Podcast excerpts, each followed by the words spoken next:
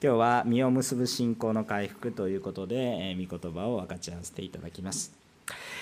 えーこの,、まあ、このイエス様の歩みを私たちが見るっていうことは非常に大切です。私たちのモデルであり私たちの救い主であられる方から目を離さないでいるということは私たちがどのように生きていけばいいかということが分かるからですね。さあイエス様が今いよいよ人々のかを罪から救うためにエルサレムに入っていかれる様子ですね、えー、まあ、2週間前はですね、えー、初めてといいますかいよいよその十字架のことをする前のその時に本気でこのこれからこのエルサレムで主の働きをしようとしてまあその時が来たということで入っていくところなんですね。ところがそのところに入ってまた戻られるということがありました。しかしその翌日実際に本格的にイエス様がこのエルサレム宮で働きを始められていっている。その内容が今日記されているわけです。でイエス様が見られ、え宮に入られると、え何か素晴らしいあの御言葉を語られるのかなとそういうような感じで思うかもしれませんがされたのはかなり激しい行いを行われました。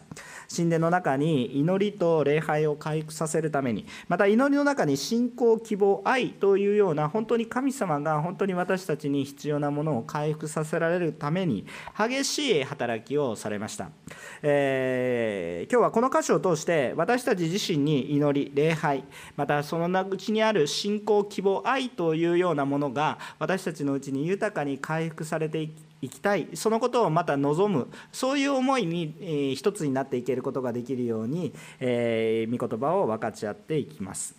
えー、まず3つのポイントでお話ししますがまず第1番目、えー、主を見いだす可能性を持つ教会でありましょう。主を見いだす可能性のある教会でありましょうということですね。まあ、教会が教会でありましょうというふうなことなんですが、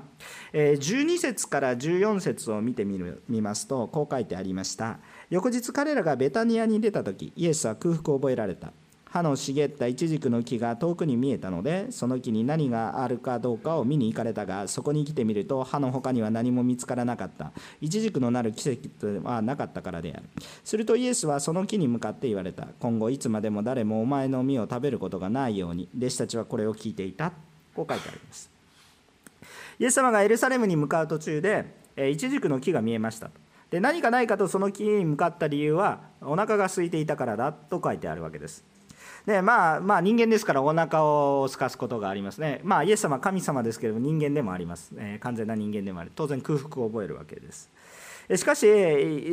なんかちょっとお腹が減ったからといってなんかつまむというイメージはですねあんまりイエス様の中にはない。むしろどちらかというとお腹を空いていても適切な時にものを食べるような忍耐深い方であるというふうな感じを受けますね。お腹が空いたからそれで感触を起こす。まあお腹空いたお腹空いた。そんな感じではないと思うんですよね、えー、でもですねあのイエス様はですね、えー、確かにもう断食もされる方です。40日の断食も厭われない方です。それしたって誘惑にあったって、え誘惑に駆られないお方ですよね、えどうするならばどうして空腹で、えそのように急にですねイチジクの木のところに行って何もないから呪ったみたいなことが 起こったんでしょうかということですね、えこう普段のイエス様のことをされているようなことではないことが記されていて聖書に何気ないどうでもいいことが残されるはずがありません。もう聖書っていうのはですねこの福音書っていうのはイエス様の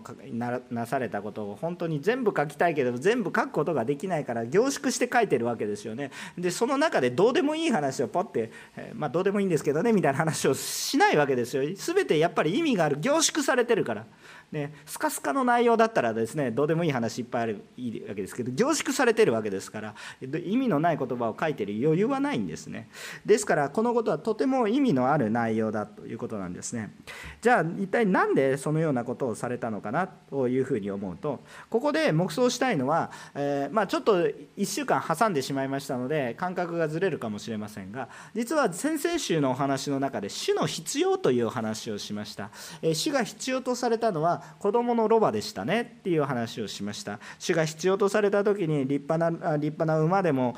立派な親のロバでもなくて転ばだったんだというようなお話を、えー、しました。でまあ、その話をしてしまうと、まあ、ずっと長くしてしまうと先週のメッセージになってしまうので,、まあ、で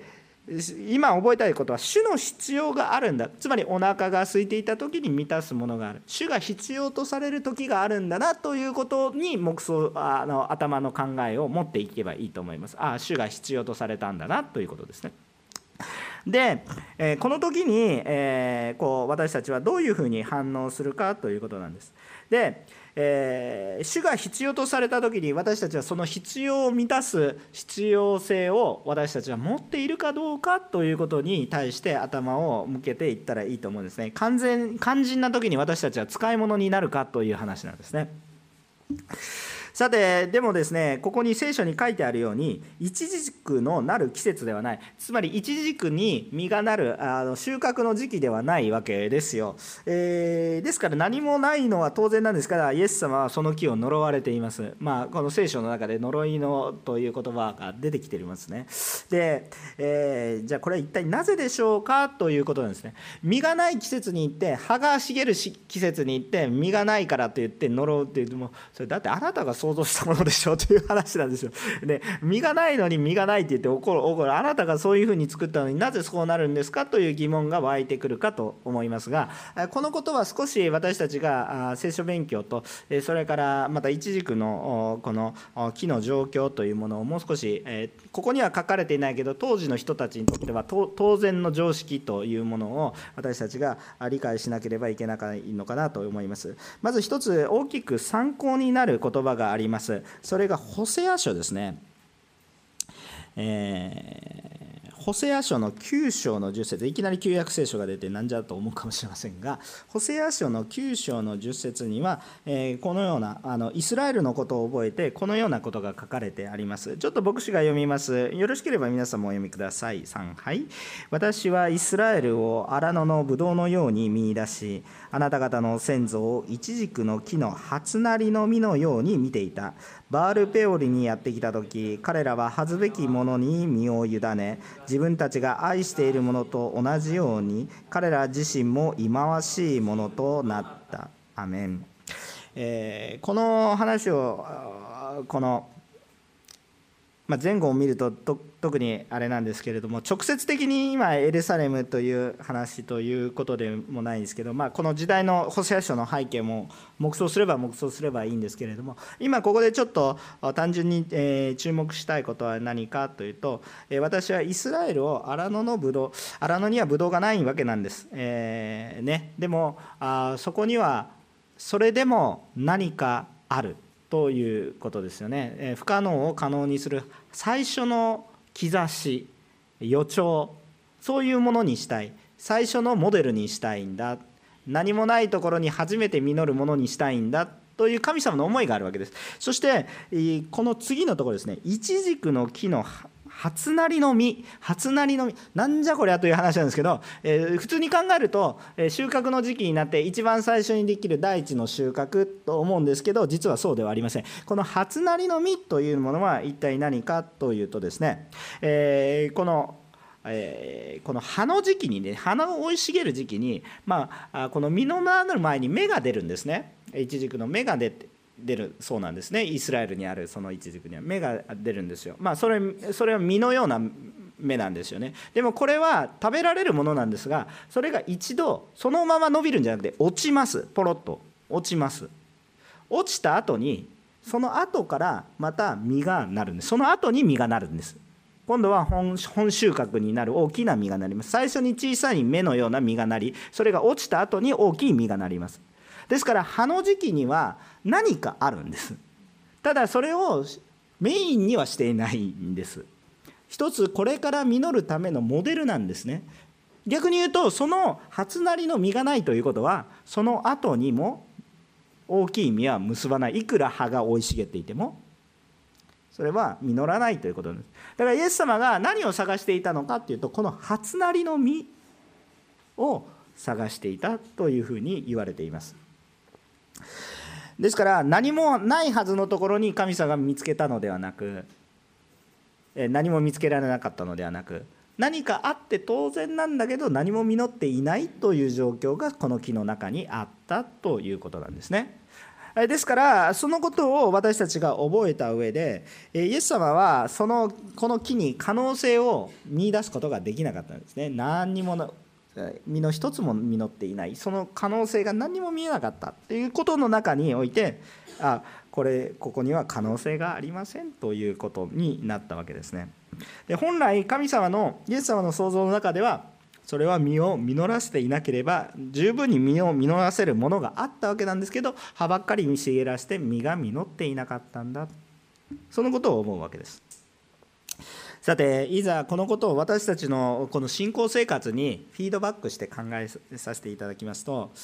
あ私たちもいざというタイミングっていうのは頑張る時ではないんです。だから例えばこの木の話にしたら「おイエス様が来た。今から頑張って初なりの実をならすように今から努力します」ではなくてイエス様が来られる時には初なりの実何かしら可能性がないといけないわけです。どちらかというとですねあのこのこのいざ主が必要がある時にはですねちゃんとこう根が張ってないといけないんです。もうこれから準備ができていないといけないんですね。いざという時にはそういう時なんですね。あのイエス様が転ばを探しに行かれました、えー、じゃこれからロバが出産します。とか言っとったらダメなんですよね。1歳の本当に小さい、えー、1歳といいますか。転ばが必要だったわけですね。まだ匂ったことのない。転ばがそこにいないといけないわけですよね。すでにその用意されていでそれは当然用意されますよということなんです。その頑張ればということではなくてその実がなっているはずですということなんですね。私たちもそのその神様がいざ必要という時に頑張り始めてはダメでその時は今まで頑張っていたものが用いられる時なんだというタイミングなんですね。で私たちもじゃあどうしたらいいのかっていうと私たちもいざというタイミングが分かりにくい、まあ、先週のメッセージでもありましたけど今というタイミングで今というタイミングで誠実な霊的な実を結んでいくことができるように今という時に労をしておくべきなんです。今という時に根を張り栄養を吸収しておきそして、えー、初なりの実を実らせている。それは立派な実ではないんです。立派な実ではないし何でもないんですけれども今という時に私たちは私たちのできることを当然できることまあ全く不可能なことではなく当然できることをですね、えー、私たちはしていくべきだということです。私たちの教会があ本当に私たちだけが栄えれば楽しいハッピーな教会であればあ楽かもしれませんけどそれだと葉を葉だけが実っているということですね私たちが葉私たちが葉を茂らすことは悪いことではないんですけどそれを通して何のために葉を茂らせているのかということを見失わずにちゃんと根を張るためにまたあその実を結んでいくために今ロークするということは非常に重要なことだということなんです。でまあ、私たちも、まあ、先ほど夏の話をしましたけれども私たちも次世代を覚えて今苦労するものでありたいと思うんですね。あの今という段階で今私たちが元気なうちに本当に次世代に仕えていってその次世代の中に何の身も見えないという感じではなくてですね今という時に楽をして何の身もない集まるべき時に集まらない別にほっといてもいいですよ。そうではなく集まる時に集まり、えー、本当に今次世代のためにロークをして、えー、奉仕をしまた愛を注ぎ、えー、そして、え本当に可能性を見いだせるような働きをしていないのであるならばあ、まあ、これは葉ばっかり茂っているという状況になってしまうかもしれません。これは一つの適用なのでそこだけに集中しなくても良いんですけれども私たち教会が教会としてあるべき姿霊的な実を結んでいくあ大きな実を結んでいなくてもその可能性も全く見えないような教会ではなくて本当に、えこう主のために働く、えまたその初なりの実それはあ本当に主に言われていたことがあるならばそれを忠実にこなしているには十分に実るはずのその初なりの実というものが実っている私たちの教会でありたいなと本当に思うわけなんですね。まあ私の示されるところはこの夏にですねどうぞ皆さん豊かにあのこの使えてください。えー、葉だけを広が広がせて楽しいねって羽を伸ばすのもいいんですけれども疲れてください。2番目なんですが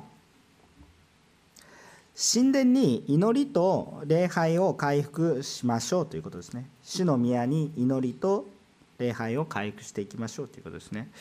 えー、教会は主を礼拝する場所であります。また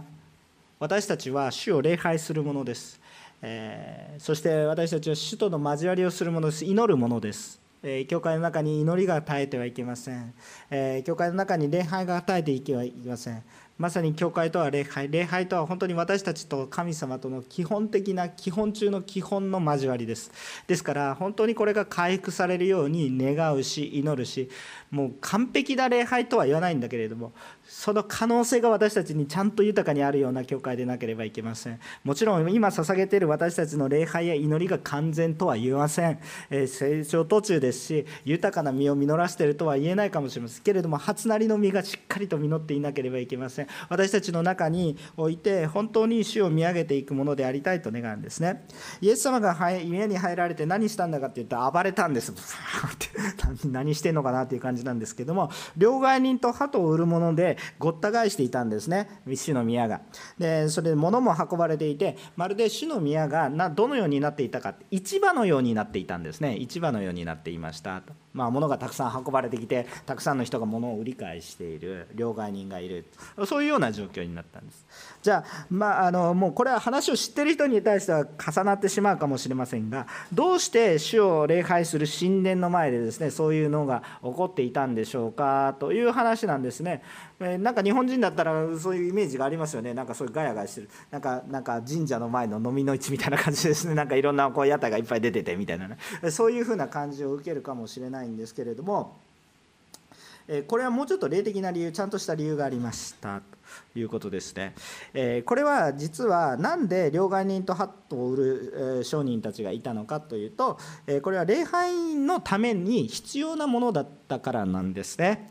えー、ひょっとしたら最初はですね、えー、本当に使える思いで始まったのかもしれませんがいつの間にかもう市場に変わってしまい目的が変わってしまいました最初は礼拝をする人たちのためのものだったのか、まあ、最初から儲けるためだったのかは分かりませんがあしかし、えー、結果的にはどうなってしまったかというと目的が忘れられて礼拝のためではなく儲けのための市場に、えー、成り下がってしまったということなんですね。で実はこの背景がありましてなぜ両替をする必要があるか、えー、主の前にやっぱり献金を捧げる捧げ物っていうものがあるわけなんですけれども、えー、この捧げ物をするしないといけないわけなんですが主を礼拝する時に。でこの当時一般の社会で使われていたのはローマの支配下にありましたから当然ローマの権力者の顔が刻まれているわけですね。刻まれているか鋳造されているわけですね。つまりカエサルのものはカエサルにとかいう話のまさにそのその話に関わる話なんですが、えー、カエサルのものはカエサルに死のものは死のも死ぬいっていうところにかかる言葉なんですがカエサルつまり当時のローマ皇帝の顔がコインに刻まれてるわけですよね。でこれは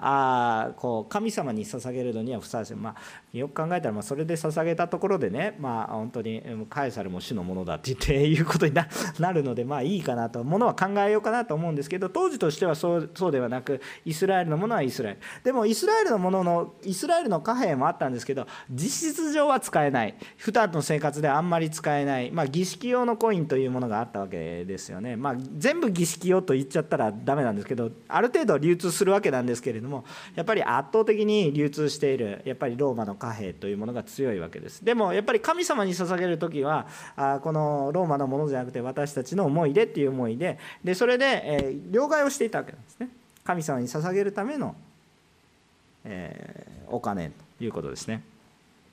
これは礼拝用ということです。でまた礼拝用の捧げる動物も必要でした。これはあの私たち今礼拝するためにいちいち鳩とか持ってこないですね、はい、フライドチキン持ってきなさいよって入場料ですよってそんなことしないわけです、えっと、なぜですかというとこの鳩を捧げるっていうことは何かって私たちの罪の身代わり私たちの罪を私たちは本当に死ななければならないものだったんだけどこの罪の身代わりですよ。さまざ、まな神様の前に出ていく時に罪をあがなう罪の代理、えー、を引きが必要だっただから捧げ物が必要だったわけですね、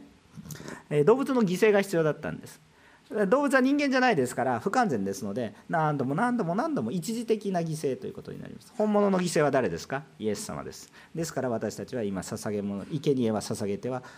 いけないんです。生贄は捧げてはいけないんですよ。捧げちゃダメです。何ですか？イエス様の生贄が不完全だということになるからです。ですから私たちはもうねこうこんなスパラッタなことをする必要はないんです。もうもう生贄は十分です。人間の犠牲も十分です。イエス様で十分なんです。分かりますか？だからあこのことをもうしないんですけど当時はまだその前ですよね。だから生贄を捧げるわけですよね、えー、生贄を捧げるわけなんですけどあのお金持ちはですね牛とかを捧げたわけですよ。でもそれは多くの一般庶民できないでしょ。皆さんも今牛牛捧げなさいとか言ってねいや牛肉ステーキ1枚でしょってそれぐらいは可能かもしれませんけど牛1頭捧げなさいとか言って皆さん破産しますよね。いやいやしない人もいるかもしれませんが牛1頭買いますってとんでもないお金になりますよね。そう思いませんか？豚1頭ギリギリセーフかもしれない。牛と豚は捧げられませんけどね、まあ、あのちょっとお肉関係で。そう。牛1頭大変なお金持ちだと思いますね。で、えー、捧げられないんですよ。でも皆さん鶏1羽だったら捧げられると思います皆さん、ね、チキン丸焼き買えるでしょ。うね。えー、ですからやっぱり当時はやっぱり鳥はたくさんいるわけで、えー、それでやっぱりお金のない人たち一般庶民は鳥を捧げたんです。ですから鳩を捧げたわけですね。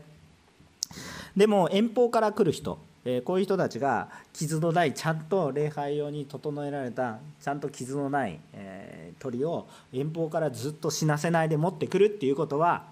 大変なわけですよ。ですから普段自分たちの持っているお金を持っていってそして礼拝用にそれなりのお金を払ってもらって礼拝を捧げる整えをするっていうことは非常に便利で多くの人たちのためになっていたことでもありました。でこれがこれ自体が何か大きな問題があるということではないんですがじゃあ問題は一体何なのかっていうと彼らがそれをしていたのがそれをすべき場所ではないということです、えー、そこがどこだったのかっていったら神殿の中なんですね。中中なんですね。でこれもまたちょっと聖書的な知識が必要になりますがこの神殿の中って言っても大きく3つのエリアに分かれていますで、まこれをあんまり詳しく話そうとしていなかったんですけどこの神殿の中なんですけどある意味庭と言われるようなところがあってまあある程度人がワイワイするような部分があったんですね。ところがそこに入れる人っていうのがある程度限られています。で中に行くほどこのユダヤ人やイスラエル人のこのコアな人ばっかりしか入れない。特に死聖所っていうところに行くと1年に1回祭祀の中でも襟抜きの選ばれた特別に1年間準備した人が一瞬入って入って死んでしまうかもしれないから帯を入れてみたいなそういうふうな感じで入るところがいい人だからでそのまま後に聖女っていうところがあります。その周りにまた庭みたいなところがあります。特にまた女性とかですね違法人というような人たちはここでしか一番神様に近づくとこはここでしかないんです。つまりもっと中に入れる人たちもいるけどここしか入れない人たちもいるんです。最もある人たちにとっては一番神様に最も近いと考えられていた感じる。そういう場所だったんです。これ以外に最良の祈りの場所はないわけなんですけれどももっと奥の中に入るためにそこで市場のようになっていてわーわーわーって。今私たち礼拝していますけれども、まあ、私たちこの神殿とはちょっと違うわけですけど今礼拝している時に「はいはいはいはい両替用のお金ありましたわ」みたいな「さあ皆さん祈りましょう」って言ってるんですけど「鳩いかがですか?」とか言ってるわけですよ。祈れないですよねうるさいですよね。でいろいろ物を運んでるんです「はいはいはい」って韓国の市場で行ったらもう山のようにブワーってやってるおお最近日本でもあんまりあんまり日本で市場って言ったら結構理論整然となっててあんまり市場感覚なんですけど韓国行くとですねもう市場に市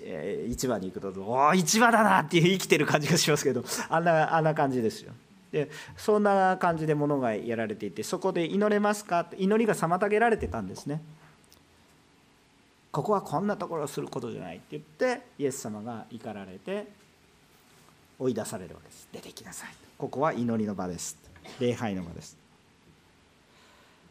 でここでメンツが潰された人たちがいます。それが一体何かっていったら当時宮を管理していた祭司長とか立法学者ですね。メンツ潰されるわけですよ。私たちがいいって言ってるのは何やってんだっていう話になるわけです。そうしてしまうと今度はこの人たちはイエス様を殺そうとする考えをしてしまいます。がもう変な話ですよね、えっと、本当に命の罪からの救いの話をしている人たちがそのその神様の言葉の中に一番中心的な10の約束の中にあなたは人を殺してはならないっていうのがあるのに頭の中にはその中心でそれを守って守れ守れって言ってる人とこの人を殺せ殺せっていう思いにいっぱいになるというもう本当に矛盾した考えになってしまうわけです、えー、この今の宮の中は矛盾だらけなんです。礼拝を心地よくするための準備をしているのにその準備で忙しくなって礼拝がないんですよ。準備だけして礼拝がないんですよ。な何なんだっていう話なんです。本質を見失っていってしまっている神殿の姿また神殿を管理する姿なんです。でそもそもですねこの神殿の人たちはですねもうすでにですねイエス様のことを受け入れようとは思ってないんです。マルコの3章の6節を見るとパリサイ人たちがもうこの聖書の一番最初の方からもうずっとイエス様を殺そうと計画していたと書いてあります。もうずっと殺そうと考えてるんです。もう一番この人を救おうとしなければならない人たちの頭の中にはあいつ邪魔だから殺そう暗殺しようそういうことばっかり考えているということですね。まあ非常にアイロニーですね。非常に皮肉な状況です。つまりこの神殿が本来の役割を果たせなくなっているんだということです。翻って今日も私たちのことを考えたいと思うんですね。で私たちも本当に教会が教会としての役割を放っているかということを私たち自身が覚えたいと思います。私たちも死を覚えるものでありましょう。死を恐れるものでありましょう。同時に私たちは私たちの役割が果たさなければいけない。この教会の中に祈りが回復されていないといけない。救いのことを覚えていないといけない。私たち兄弟姉妹の中で憎しみがあったり対立があったりそういうことではなくて私たちの中に本当に神様の愛を伝えていくそのような思いでそのためにむしろロークしていくそのような思いを忘れてしまって何か教会の組織をうまく運営しようとか何とか形が良くなろうとかもしくは私は何かこうあんまり横浜通りにはないかもしれないですけどこれからまたあの教会の執事という人を立てていこうと思ってでもそれは私のステータスですよみたいな感じで思ってしまう。もうそういうふうな何かこう内側のなんか自分たちだけの葉を茂らしていくだけのようなあそのような思いではなく今日私たちが使えること愛することそして福音を述べ伝えること神様様を礼拝すること祈ること神様との交わりというものが本当に私たちの教会の中にあるかということをですねいつも覚えていきたいんだということなんですね。これは本当に優しい話ではなくイエス様の態度を見てください。これは真剣に私たちがいつも覚えておかないといけないことです。まあどっちでもいいよとイエス様が言われたわけではなく、ま、今日は御言葉が厳しいので少し私マイルドに話してるんですけど御言葉が十分厳しいのでイエス様は怒りながらとひっくり返してるんですよ。イエス様がお怒りになられる場面って珍しいですけど、まあ、はっきりとこのようにね怒られている場面があります。イエスは嘆かれる場面は多いんですけどもう嘆きを超えて怒られていますからそのことに対しても私たちはあ本当に、え明確に注目したいと思うんですね。でもこの言葉を聞いて自分たち以外の人を批判しないようにしてください。私の教会私たちはというふうに捉えてください。このことを見てあああの人たちはダメだねっていうふうに思ってあの人たちは嫌だねっていうふうに思ってしまうのであるならばそれはそんなにそんな変わんないですよね。この立法学者最初たちは。まさに私たちはがはがしげっていう状態になります。この御言葉を聞いて悔い改めたいなって思わないとちょっとおかしいんですけれどもでもそれは私たちの教会が私たちが他のあああの教会だからダメなんですねって言ってたらそれは剥がしなってもし私たちの中に初なりの実があるのならば他の人を批判するためにこの御言葉を使うんじゃなくて今日私が悔い改めるためにこの御言葉を使うものでしょう。今日私たち自身が自らこの御言葉を受けてああ私の家はあらゆる民の祈りの家あらゆる民の祈りの家あらゆる民の祈り私だけじゃなくて多くの人。あ私の祈りを通してまた他の人も祈りたいと思えるような祈り。本当にそのようなものにならないといけないんだ。あ私は自分自身だけ自分勝手自分自身だけで祈って満足するのではなくて本当に他の人にも一緒に祈ってもらいその世に仕えていくような祈りまた本当に私も祈るものとならなければ私ももっと変わっていかないといけないんだ。そのような思いが私たちの中に皆さんの中にいや私は大丈夫。あの人たちだからダメです。そうそうじゃなくて。私今日私のうちに豊かにあるものでありたいと願いますね。3番目のポイントです。じゃあその祈りはどういうものでありたあったらよいでしょうか。この祈りは信仰と希望と愛に満ちているものでありましょう。祈りに信仰と希望と愛を回復しましょうということですね。20節から26節を読みます。さて朝早く彼らが通りがかりにイチジクの木を見るとそれは根元から枯れていた。ペテロは思い出してイエスに言った先生ご覧ください。あなたが呪われたイチジクの木が枯れています。イエスは弟子たちに語られた。答えられた。神を信じなさい。誠にあなた方に言います。この山に向かい立ち上がって海に入れと言い心の中で疑わずに自分の言った通りになると信じる者にはその通りになります。ですからあなた方に言います。あなた方が祈り求めるものは何でもすでに得たと信じなさい。そうすればその通りになります。また祈るために立ち上がるとき誰かに対し恨んでいることがあるなら許しなさい。そうすれば天におられるあなた方の父もあなた方の罪を過ちを許してくださいます。アメン。えー、イエス様は宮に祈りを回復しようとしたんです。まあ、これは礼拝、神様との交わり、礼拝。でも、文字通り祈りを回復しようとされたんですね。えー、本来そこが祈るべき場所なのに祈りになっていない。だから主は嘆かれていろいろなことをしているわけですよね。えー、この宮っていうのはもう少し言うと建物のことではなく主の宮神の家とは一体何かっていうと私たち自身のことなんだということなんですね。私たちの体は神の宮でありという言葉があるんですが私たち自身が神の宮です。つまり、えー、究極的に言うと何か建物を超えて私たち自身が祈るもの私たちの自身の中に礼拝が回復されていくこと私たちの中に信仰が回復されていくということが非常に重要なことになります。私たち一人一人の中に信仰が回復されていたら宮も立ちます建物は立つしえー、ちゃんと主の働きは溢れてきますけど私たちのうちにその心がないならばもう全てのものは形骸化していきます。形だけのものになります。いくら立派な礼拝堂があっても博物館になります。ですから、え私たちの中に礼拝を回復しましょう祈りを回復していきましょうということになるわけです。でイエス様はこのことをさらに弟子たちに教えるためにいろんなことを言っていきます、えまずですねイエス様が呪われた一軸が枯れていることを見てですねイエスの言葉に力がある本当の力があるんだということを弟子たちは見てそれを聞いて驚くまた恐れたんでしょう。でもここで私たちがイエス様が教えようとしたことは一体何かって言ったらおおやばいなイエス様怖いなということを強調したいのではなくてここでイエス様が教えたいことは一体何かっていうとまず弟子たちに言われたことがあるんです。神を信じなさいということです。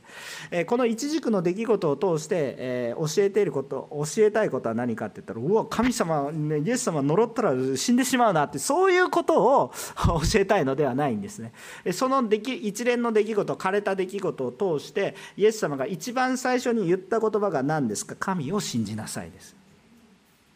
だからこの一連の出来事として私たちが学ぶべきことは神様を信じる信仰が大切ですよということを、えー、神様が言いたかったイエス様が言いたかったということですね。でこの信仰は信じて疑わなければあこう山でさえ海に入るほどのものだというふうに宣言しておられます。つまり不可能な思えるようなことでも信じて祈りなさいということです。不可能なように覚えることもうできないと思えることであっても信じて祈りなさいということです。皆さんクリスチャンの原動力っていつもここなんですよ。なんでこうクリスチャンたちを主が用いて世を変えていったんでしょうか。ね。皆さん実は日本の歴史を見てもクリスチャンたちが今現代の日本の基礎を作った多くのクリスチャンがいます。すごい少数なんですけど歴史を見るとポツポツポツってクリスチャンがいっぱいいるんです。非常に重要な。あんまりいろいろなことを言うとその話ばっかりになっちゃうのであれなんですけどそういうようなものです。ある人はお札になってますよ もうもうななってた人ですっていうような話ですけど、まあ、そういうような人たちもいるわけですね。でそういう人たちの中で本当に日本の現代の日本の土台が据えられた部分もあるんですよね。いやそんな人いるんですかね？いるんですね。だから本当に不思議なこの不可能と思えるようなことでも本当に信じて行っていくとなんかねクリスチャンとかってね時々一般の人からねムカつかれる時があるんですよ。どうどうどういう時ですかって言ったらこれはできませんって言ってるのにできますとか言ってもう何言って絶対にできない。でもできますとか言ってその根拠は何？根拠はありませんとか言われるんですよ。はあ私私がもしどっかの信仰のない社長で、えー、こう なんか言われてたら根拠を示せとか言ってなんか、ね、言って怒り出しそうになるかもしれませんけどなんかねもう究極的な楽観主義みたいなところがあってですね。時々なんか一般の人をムカつかせる時があります。あのいやでも主から言われたんですけど何言ってんのか分かんないなみたいな時があるんですけれども。でも本当に主から示されて根拠はあるんですね。根拠はどこにあるかって御言葉にあるんですけれども 全く根拠がなくて感じてってる。それはちょっと神様の例でも何でもなくてちょっとおかしな例なんですけれどもあの御言葉に根拠はあって、え、でそこからちゃんと方向性が出てるはずなんです。それは一体どういう方向性かって愛の方向性が必ず出ています。根拠は必ずあるんですけれどもそういう特徴は必ずあるんですけれども何でも不可能なこと何でもできますってこれこれ違います。ただ人間の野望である時もあります。だからちょっとそこのところはちゃんと理解しておかないといけないんですけど御言葉に土台があり主から語られている方向性は神に栄光を返し隣人を愛しそして自らも犠牲にしていくような愛の方向性が見えます。愛の方向性ね。だから愛についてもっと学びたいなって思っていただいたら嬉しいんですけどこれが出てくるんですけれども必ずあるんですけれどもでもなんか人間的な根拠がないですね。はいここに予算がちゃんとありますからやりましょうとかそういうのがないんです先に何もないのにまずやりましょうっていうのが来るからちょっとイライラすることもあると思います。でもですね神様が本当にこういうふうに言ってくださった不可能を可能にすることが神を信じなさい誠にあなた方に言います。これは誠にあなた方に言います。重要なことの時に出てくることです。よく覚えておきなさい。とこの山に向かって立ち上がって海に入れといい心の中で疑わずに自分の言った通りになると信じる者はその通りになります。アーメン。今ですね、え牧師横田早紀江さんの祈りの会言っています。もう20年以上続いています。横田さんが子供を失った時は46年前です。イスラエルの民が苦しんだのは40年間です。横田さん46年間ずっと祈り続けています。もう88歳です。でも祈り続けています。牧師も1ヶ月にいっぺんメッセージに行っていて、で一緒に何もできないんですけど、人間的に考えるとどうやって北朝鮮の門が開かれるのかと思うけど、でも信じて祈ります。神様が親子を会わせてくださり、そこに福音を聞かないといけない者がいるから。どういう形であろうと神様の方がもっと忍耐されていてだから神様が引き上げられる。だからそのために祈り続けます。皆さんも家族のために道が開かれないと思うかもしれないでしょう。でも家族の家族が本当に愛されて死を生きたいと思うことは絶対に愛に基づいてますから。絶対に愛に基づいてますから。でもその愛を神様の方向性に向けて祈り続けるんです。諦めない諦めない。神様が諦めてないんだから。信じて祈る。そこに希望が湧いてきます。希望が湧いてくる。24節見てください。ですからあなた方に言います。あなた方が祈り求めるものは何でもすでに得たと信じなさい。希望があるんです。もうすでに得たと信じなさい。これが信仰でもあり希望でもあります。すでに得たと信じるんです。ああ神様これ成し遂げてくださった。もう成し遂げてくださったと信じて私は歩みます。だから一歩踏み出すんです。一歩踏み出すことができる。道がないところにどうやって一歩踏み出していくの道があると思う。信じるから一歩踏み出すことができる。踏み出す時主は導かれ。そこに開開けてくる道を開いてくださる。そのようなことを主が成し遂げてくださるということなんです。そしてもちろん今ね本当に切実な思いで祈ってる人たちにこれを言った時に時々ねこうこう幻滅させる時があるんです。よ私ずっと祈ってるんですけど起こらないんですよ。なぜですか？病の癒しを祈りました。病の祈りをしたんですけど癒されませんでした。そういうようなことも起こりえます。起こりえます。でもね私たち本当に信じたいと思うんです。主は良いお方です。主は良いお方です。私たちが祈った以上に良い私たちに必要なことを与えてくださってるんだということを信じます。もちろん癒しが起こってくることもそれもその通り信じて祈って癒しが与えられること。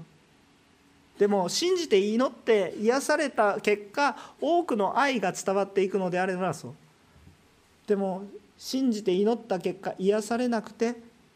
でも癒されるよりも多くの愛が伝わっていくのであるならば癒されなくてももっと良いものを主が与えてくださったということを信じます。神様は私たちが祈る願ったことよりも良いことをなさるお方です。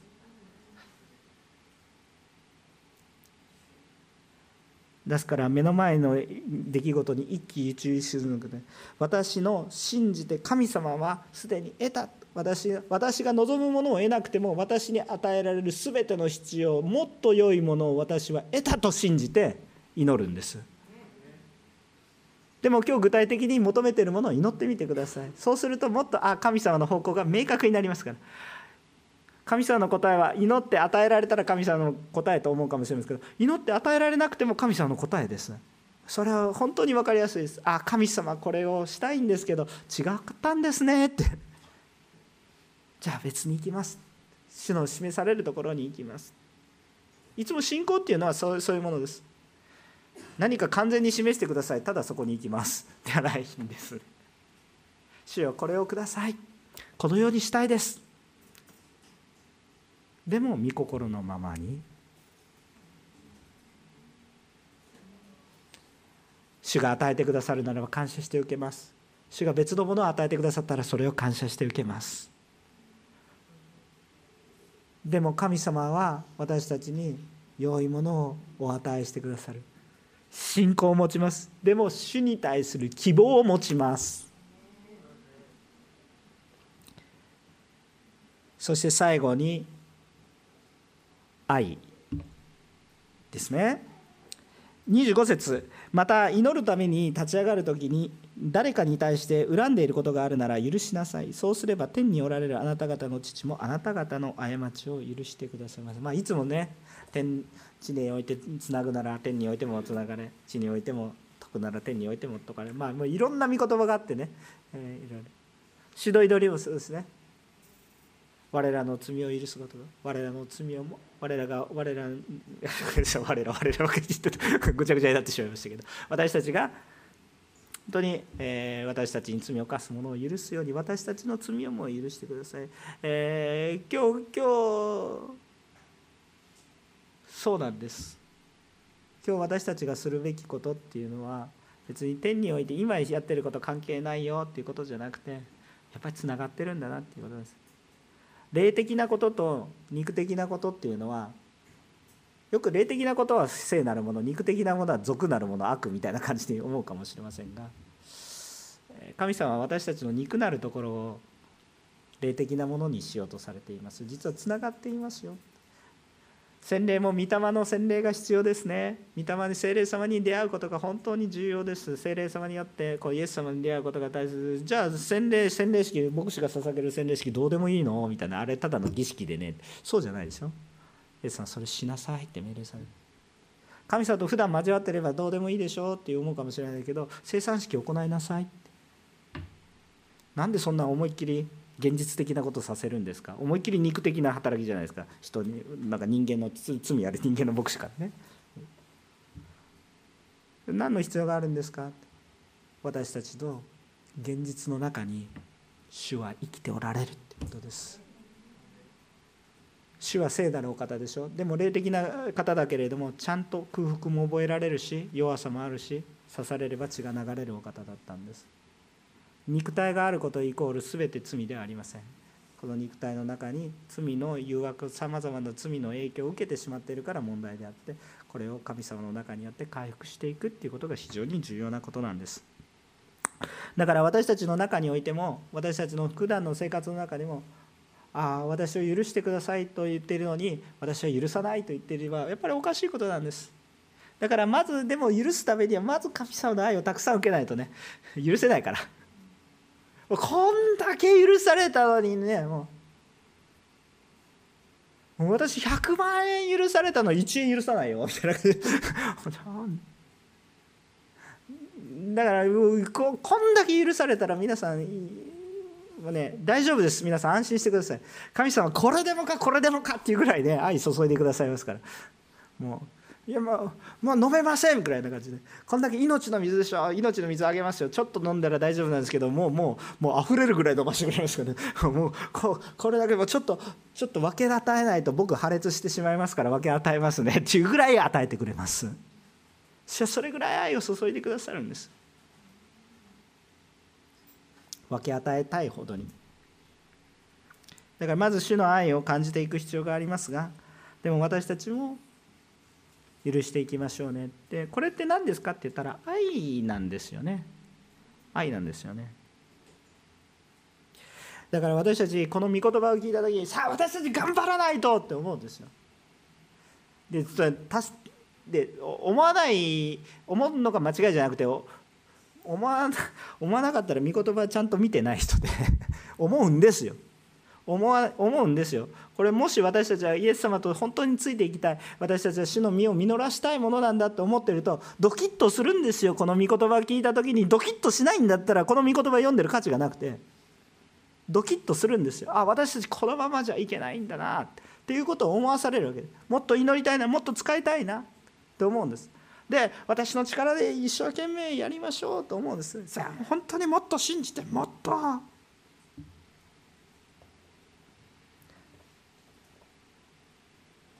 でも25節見たら不可能なこと書いてあるんです。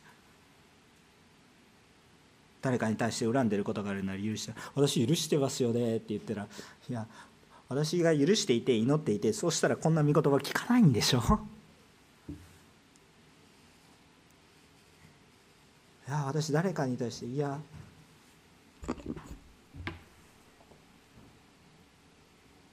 あなたご自身を許してますか？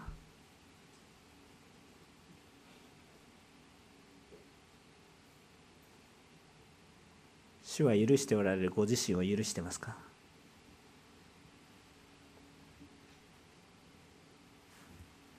日本の文化にいると自分許さない人むっちゃ多いんですけどね。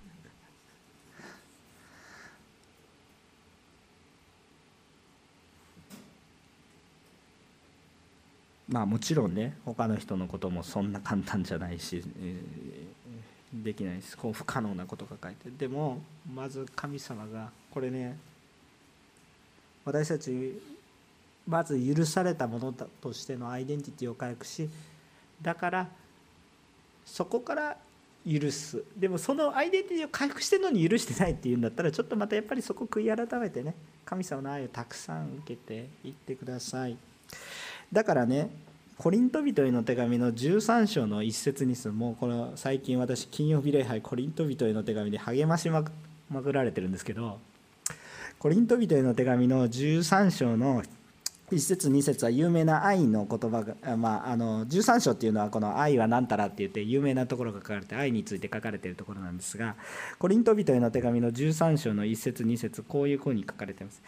ちょっと読みします。たとえ人が人の威厳、見つかりの威厳で話しても、愛がなければ騒がしいドラやうるさいシンバルと同じです。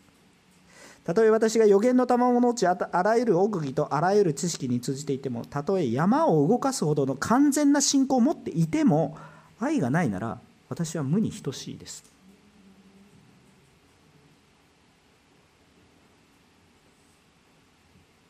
もうゾクッときませんか？これもう本当にゾクッ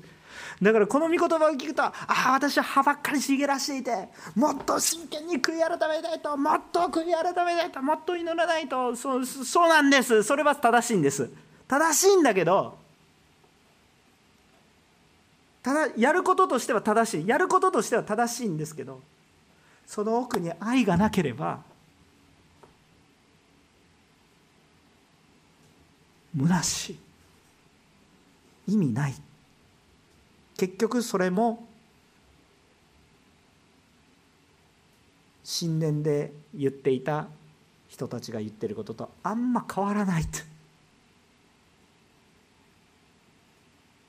いうことです。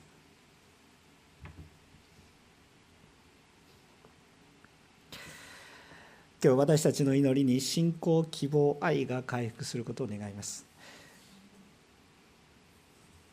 今日私たちいろんな3つのポイントです。私たち自身が可能性のある教会でありましょう。ちょっと地の地を世の光。ああ本当に私たちの教会が願うんですよね。あの本当に牧師会に出て本当に悔い改めさせられる思いがありましてそこで多くの先生たちによって語られたことがあります。教会がこの日本の中でなくてはならない存在になりましょうと宣言された先生がいらっしゃいます。本当に私悔い改めましたね。今日皆さん私たちのおんのり教会がもし今この横浜の地からふっと消えたとしてそれは困るって地域から言われるような私たち役割を果たしていきたいと思います。まだまだ実が実ってませんね。でも初なりがあってほしいと思うんですよ。その希望があってほしいと思うんです。今働き始める時であり今仕えていくべきものである。でもそのために私たちはそういうことを願い祈りながら歩んでいるビジョンのある教会か。もっと祈る。祈り会に本当にそういう使命を持って集まってきている人が多くいるか。たくさん祈り会があるんです。そういうことに自分のこの歯を茂らせることだけじゃなくて本当にそのような思いを持って集まってる人がいるか。まだまだ集まってる人もいますけど。これからまた作っていきますから。どうぞですね。今あるものでもいいから。まず主の前に祈ってほしいんです。でもねこのように祈りと願い教会にそのようなビジョンが与えられ初なりの思いが与えられそして祈りと御言葉があったとしてもですねあったとしてもですね愛がなかったら虚しくなる。信仰希望愛がなければ虚しいものになり下がり忙しいだけで結局何をやっているのか分からなくなり気づいてみると気づいてみると教会が市場のようになって騒がしくなってるだけ。一生懸命祈ってるけど市場のようになってるだけ。ああ今日神様が私たちを愛してくださったんだな。神様が私たちを愛してくださってああ許せないものを許してくださったな。ああなんとこんなもう初なりもない一軸の木のような滅びるしかない私のために主は豊かに働いてくださるんだな。今日その愛を受けて今日私たちそこを覚えて祈るものになりましょう。イエス様はこの可能性のない神殿で暴れてくださったんです。なんでイエス様は暴れてくださったんですか？後に滅びるんですけどなんでここまでやってくださったんですか？もう可能性がないけれどもさらにまるでホセア書に読んだ荒野の中にないはずのブドウの実のように可能性がないけど今も働いてくださって真剣に真剣だから私たちが愚かだからガーンって祈ってるんじゃなくて私たちに可能性がないところに可能性を引き出そうとして暴れてください怒ってくださってるんですよ。これはただを呪って怒ってるんじゃなくて愛の怒りなんですよね。死は可能性のない神殿の中で可能性がなかったら滅ぼせばいいんですけど。それでも暴れてくださってここは祈りの家だ。あなたは祈りの人だ。あなたは主を表すものだ。あなたを通して人が許される。あなたですよあなたあなた。誰かどっかの牧師先生とかでもないです。今日ここにいるあなたを通して世が祝福されるために。今日主があなたをたくさん愛しています。自分も許してください。神様の愛を受けて神様が許された自分も許してください。お祈りをします。